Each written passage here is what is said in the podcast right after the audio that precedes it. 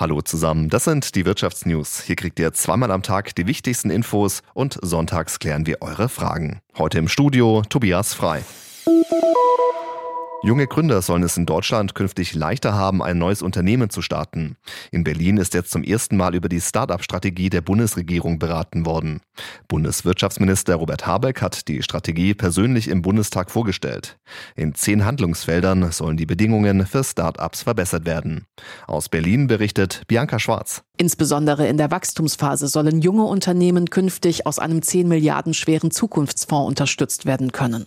Habeck erläuterte, eine Förderung der Start-up-Szene sei auch deswegen dringend notwendig, weil die Bereitschaft zur Gründung zuletzt zurückgegangen sei. Die Zinswende erschwere den Schritt. Auch in der Start-up-Szene sei der Fachkräftemangel spürbar. Aktuell könnten hier rund 130.000 Stellen nicht besetzt werden.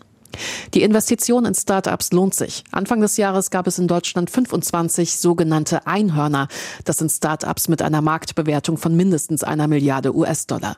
Diese Zahl wolle man bis 2030 verdoppeln und die Startups an den Wirtschaftsstandort Deutschland binden. Die Vorlage zur Start-up-Strategie wurde zur weiteren Beratung in die Ausschüsse überwiesen. In Frankreich ist heute großer Demonstrations- und Streiktag. Erwartet werden bis zu 750.000 Menschen, die gegen die geplante Rentenreform protestieren wollen. Deshalb könnte es zu vielen Zug- und Flugausfällen kommen. Auch in Krankenhäusern, in der Verwaltung und an Grundschulen dürfte es massive Streiks geben. Die französische Regierung will das reguläre Renteneintrittsalter schrittweise von 62 auf 64 Jahre anheben. Im Gastgewerbe sind nach Einschätzung des Hotel- und Gaststättenverbands DIHOGA aktuell 50.000 Stellen nicht besetzt. Und der Personalmangel könnte sich nach Ansicht des Verbands in den kommenden Wochen sogar noch verschärfen. Aus der SWR Wirtschaftsredaktion berichtet Tamara Land. Gesucht werden demnach Arbeitskräfte in allen Bereichen, von der Küche bis zum Service, Vollzeitkräfte und Minijobber. Besonders groß sei der Mangel bei kleineren Hotels, Restaurants oder Pensionen im ländlichen Raum. Die Branche bemüht sich laut DeHuga, die Ausbildung zu stärken und so mehr Personal zu gewinnen. Das alleine werde jedoch nicht reichen. Zusätzlich seien Arbeitskräfte aus dem Ausland nötig. In der Corona-Pandemie hatten sich viele Beschäftigte aus der Gastrobranche neue Jobs suchen müssen, etwa im Einzelhandel oder der Logistik. Nicht alle sind danach zurückgekehrt.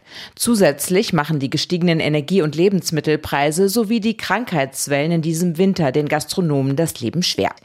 Die Gewerkschaft Nahrung Genuss Gaststätten NGG glaubt, dass der Personalmangel mit der zu geringen Bezahlung zusammenhängt.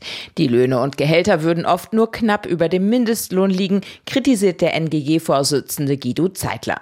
Mehr Mitarbeitende könnte die Branche nur gewinnen, wenn Fachkräfte mindestens 3000 Euro brutto im Monat verdienen, so Zeitler.